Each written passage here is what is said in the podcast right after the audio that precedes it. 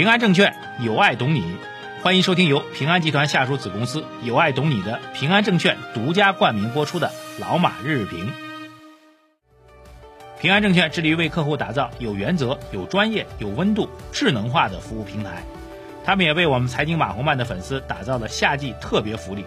赶快通过节目下方二维码扫码领取福利，或者前往微信公众号“财经马红漫”对话框输入“平安”获取福利详情。好，各位老马日评的听众朋友们，二零二一年的九月六号，今天是周一啊，这个刚过去周末呢，呃，消息面上事情呢，我们主要关注两个点吧，来给大家做个交流啊。第一个点呢，就是市场现在有点像大侦探，都在查啊，查什么事儿呢？就是这过去三十多天啊，这个沪深两市的交易量都在万亿以上啊，这个当天最大交易量还到一点七了，接近两万亿了。这量如果放到一五年，就上一波那波比较大的行情当中，那绝对是轰轰烈烈大牛市 啊！但这波呢，就天天放量，天天不怎么涨啊。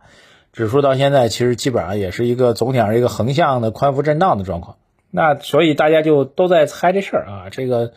量到底哪里来的啊？是不是有增量资金入场啊？这个这么大的成交量，虽然市场盘子啊，确实现在二一年、一五年过六年了。啊，市场盘子比一五年大了很多，那可能是这个量推不起来交易的一个状况。但毕竟这交易量比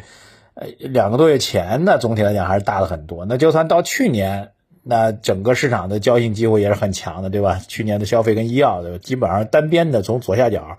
涨到右上角，那也没有多大量。那为什么这次量这么大？这个好像整个市场啊，除了极个别板块之外，几乎都没有什么大的表现呢？啊，所以这一系列的这个谜题啊，都体现在我面前啊。所以这个这周末也看了一些资料，跟很多朋友在聊这事儿啊。这个大家都提出很多有趣的想法啊。呃，想法一，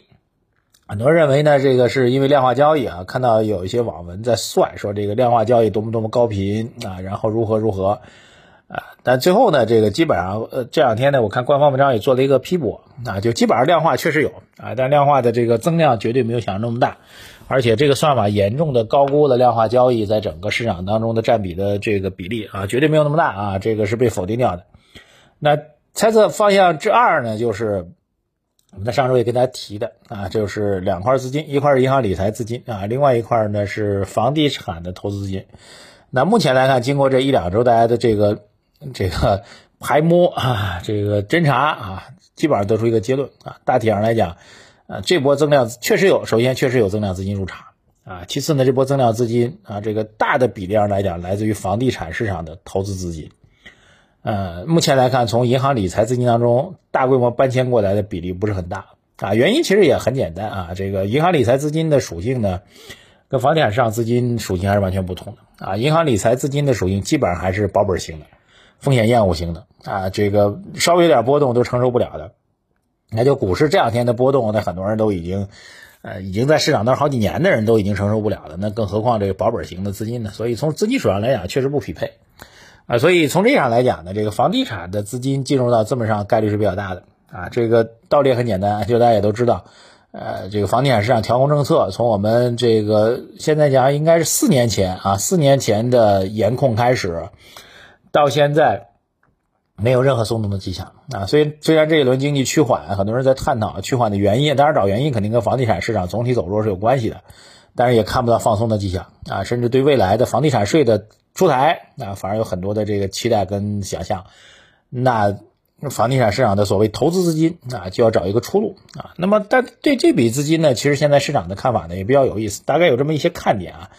啊，看点一就确实有房地产资金进入到资本市场当中来了。啊，这个主要原因呢，就是因为房地产，他们认为房地产市场作为一个投资品来说，在可预见的未来，嗯，上涨的概率很低，甚至有比较强烈的下跌的可能。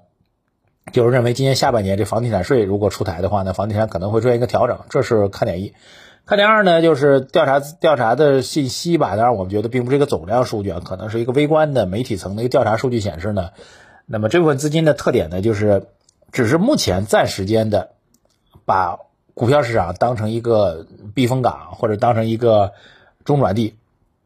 他们并没有想要长期在股票市场当中如何如何啊。未来房地产市场如果能够走好，依然有投资的机会，可能还会再杀一回把枪啊。这是目前我们过去这一周啊，特别周末时间，我们通过各方面的数据、信息、报道、交流得出来的几个重要的结论来给到大家啊。所以也正因此呢，这部分资金确实来到市场当中了，但它不是一个主动性攻型的，就可以解释为什么市场这个虽然放量，但是不涨啊，他们进入到市场当中来，但是并不是一个进攻型的选手。啊，首先就会比它并不是长期来进入到市场，就就变成一个长期的股票市场资金啊，所以呢，还是寻找一个稳定的，有可能能够有一定的这个这个保证收益，同时又有一个进攻性机会的一个品种。所以他们更多的哎，从市场交易上来讲，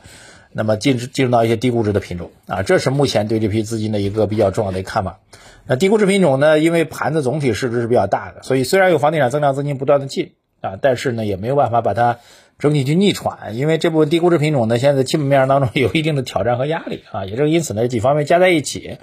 有资金进，有利空出啊，这个可能从上涨时间上来讲呢还没到，所以就出现了这样一种放量滞涨，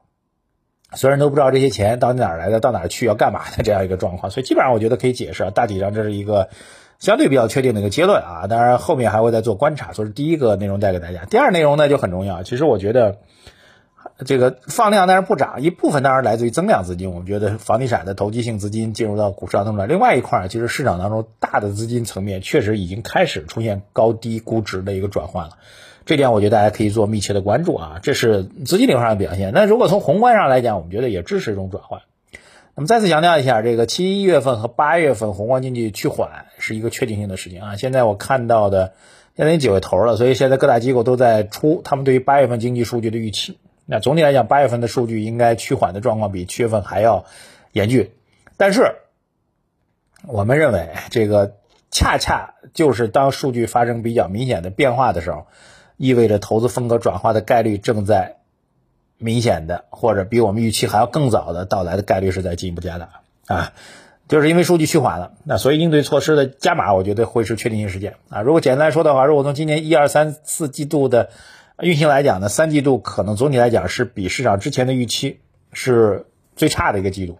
那相应的呢是过三季度过完之后，四季度的数据极有可能会好预期啊。看点当然在这个月，这个月我们要密切关注货币政策和财政政策的放量啊，特别是大家知道拉动经济增长的几驾马车，现在简单来叙述一下，就出口这块儿啊是承压的。那么投资这块儿，房地产的投资现在被死死摁住之后，那基建投资应该呃基基建投资就必须要发力，那制造业投资保持一个稳定的态势。所以基建投资就是九月份乃至于到一直到跨年到明年上半年最为关注的一个重点啊。消费方面，我们其实在关注消费，确实在今年以来遇到的一个压力和挑战。但是我们认为，未来刺激消费、帮助消费增长的政策会不断出台啊。再简而言之化之吧，共共同富裕的政策目标的目的啊，这个我们是当然实现整个社会经济发展的一个良性的运转。另一方面，共同富裕如果能够政策目标得到实质性突破的话，那肯定是怎么样？促进和消费的，因为经济学当中有个基本道理叫边际消费倾向递减嘛，就是中低收入群体，他拿到一万一万块钱，他可能立马就花出去五千块钱啊，你给一个亿万富翁给他一万块钱，他可能扔那连动都不动，就跟没增加一样，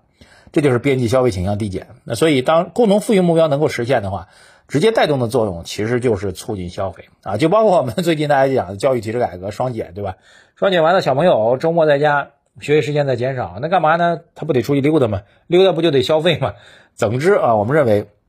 宏观数据啊来讲，这个三季度可能是挑战确实比较大，但是四季度乃至于到明年上半年，整个数据逐渐的好预期的概率是比较大的啊。这一点我觉得其实为我们整个市场投资风格从成长转回到价值奠定了基础啊。这一点我觉得还要特别强调给大家。当然，我们给您的组合已经提前做了这方面布局，现在就是需要足够的耐心。我们认为这个趋势变化是一个确定性的事情啊，我觉得是一个确定性事情。当然，不确定的就是时间，好吧？呃，两个内容还是干货满满的，各位多多的推荐和转发吧。那么我们又是周一，所以我们一周投资组合的表现情况，我们也会在公众号的二条给大家做一下汇报。啊，还是几个内容要推荐给大家。第一个就是我们的思想会的第一场的直播，就在本周三晚上的七点半啊，各位千万不要错过了。还没有加入我思想会的朋友们，抓紧时间在我们的公众号回复“升级”两个字啊，“升级”两个字，获取我们思想会加入的链接，抓紧时间扫码加入啊。另外呢，我们的一周的这个投资问答就在今天的二条，大家可以去移步到公众号二条来认真收听一下，我们给您的组合配置，上周的交易状况如何，以及我们组合未来的成长的预期。谢谢大家，再见。股市有风险，投资需谨慎。以上内容为主播个人观点，不构成具体投资建议。